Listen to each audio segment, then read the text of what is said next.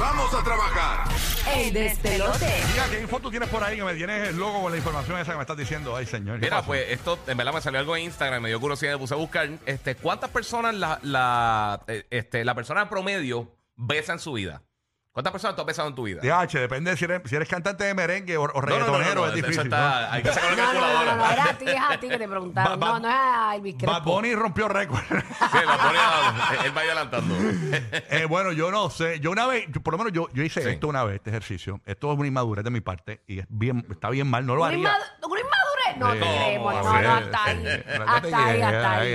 Cuando yo era bien chamaco, eh, yo cogí y con un panita mío, yo, yo no tenía dónde vivir y me quedaba en su apartamento y eso. Y un día, una noche, nos aburrimos y empezamos a hacer una lista de las evitas con las que habíamos, habíamos salido. Entonces, la mayoría, yo no me acordaba el nombre, entonces yo ponía la de la, la, la promotora de la cerveza tal, este, la, chica de Vieques. una referencia. Una- así por ahí. La que la tenía pelúa. En- en- exacto. En- antes que entrara mi esposa a, buscar, a, a llevar los nenes, puedo decir, eran como, eran en aquel momento, eso fue hace años, eh, eh, eran como 40. Eso fue como en el Eran 1903. como 40, pero no era de beso, era de contó. O sea, o sea Ok. que obviamente había, pues, pues, de beso, yo diría que de todas las que he estado, como tres más. Sí, ya, ya, tres más, bueno, bueno. Tú sabes que el mundo de entretenimiento es así, mano, es lamentable. A mí no me gusta ese mundo pagano y sucio. Sí, ese mundo. A mí lo que me gusta es el ese mundo, arcoíris. yo no- yo no sé.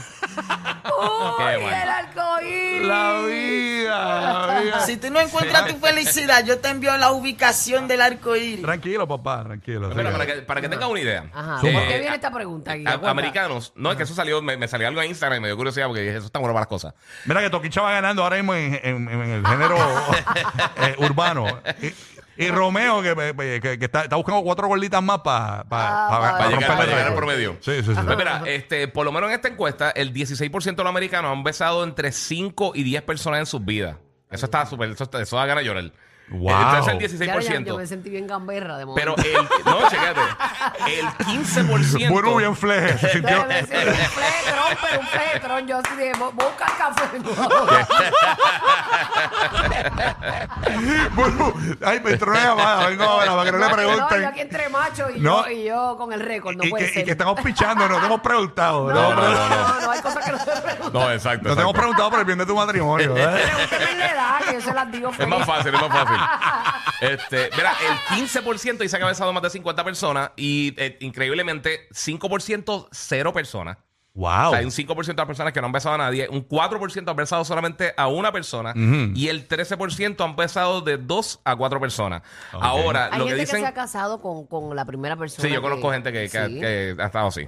Eh, mira, los millennials jóvenes este, significa, eh, o sea, tienen un, un porcentaje más significativo que de personas que nunca han besado a nadie, con casi eh, el 19% de 18 a 24 dicen que no han besado a nadie de los, de los millennials jóvenes. Del 18 a 24, está- el 19% ha dicho eso.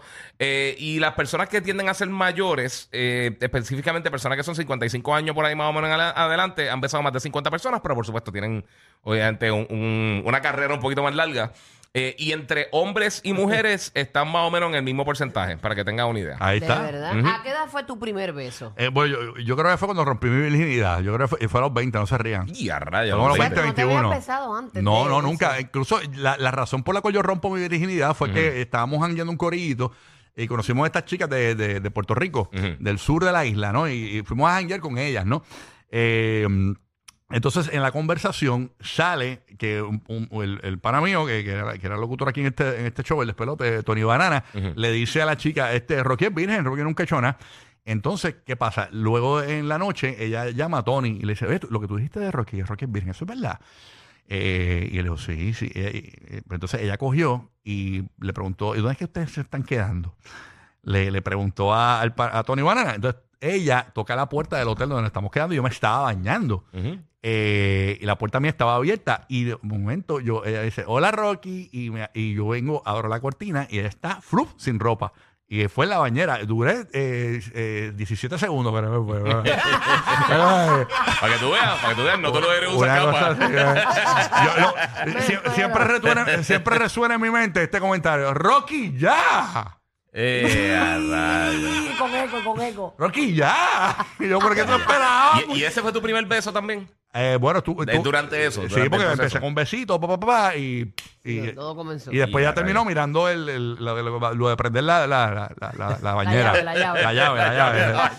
Exacto. Pero nada, bueno, cosas de la vida, suciedades de mi vida, me siento sucio, me he cambiado y yo no soy así. Nada, este. Pero, Yo he cambiado.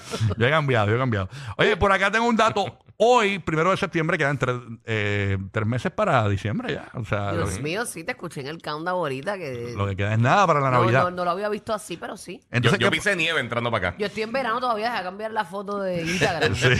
Yo voy a poner ya una foto Con, con, con bufanda. Con y bufanda bufanda. y, y guantes. Sí.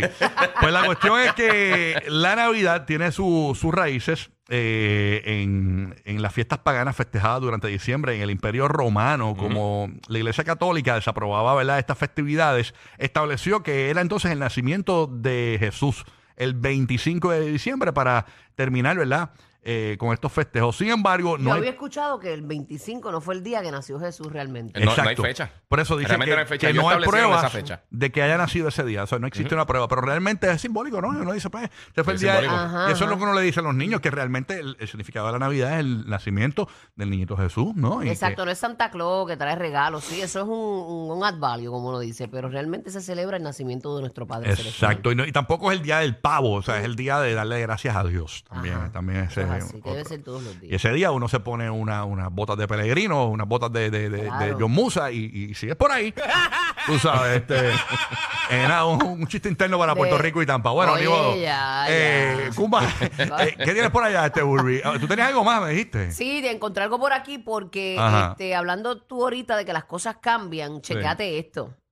Más de una docena de ex estrellas porno, incluidos los abiertamente cristianos hoy día, como Mm. Britney de la Mora y Joshua Broom, Mm. ellos han firmado eh, con otros más una carta abierta exigiendo que los productores, los directores, los agentes de pornografía dejen de aprovecharse de los adolescentes impresionables que apenas eh, eh, eh, ellos que ellos dicen aquí que ellos apenas entienden lo que pasa en esa industria. Ujú. Eh, la industria del porno y desde entonces se ha convertido en pastor. Bruno es pastor hoy día. ¿Cómo Él es? era una estrella porno y se convirtió, después que dejó la industria porno, se convirtió en pastor Eh, a rayo. y le dijo a, a, a Faith Wire eh, de CBN que firmó la carta, que él firmó esa carta, que presenció personalmente cuando él estaba en lo de él, cómo manipulaban a cientos de personas para que hicieran cosas para las que ellos no estaban completamente informados y comprometidos.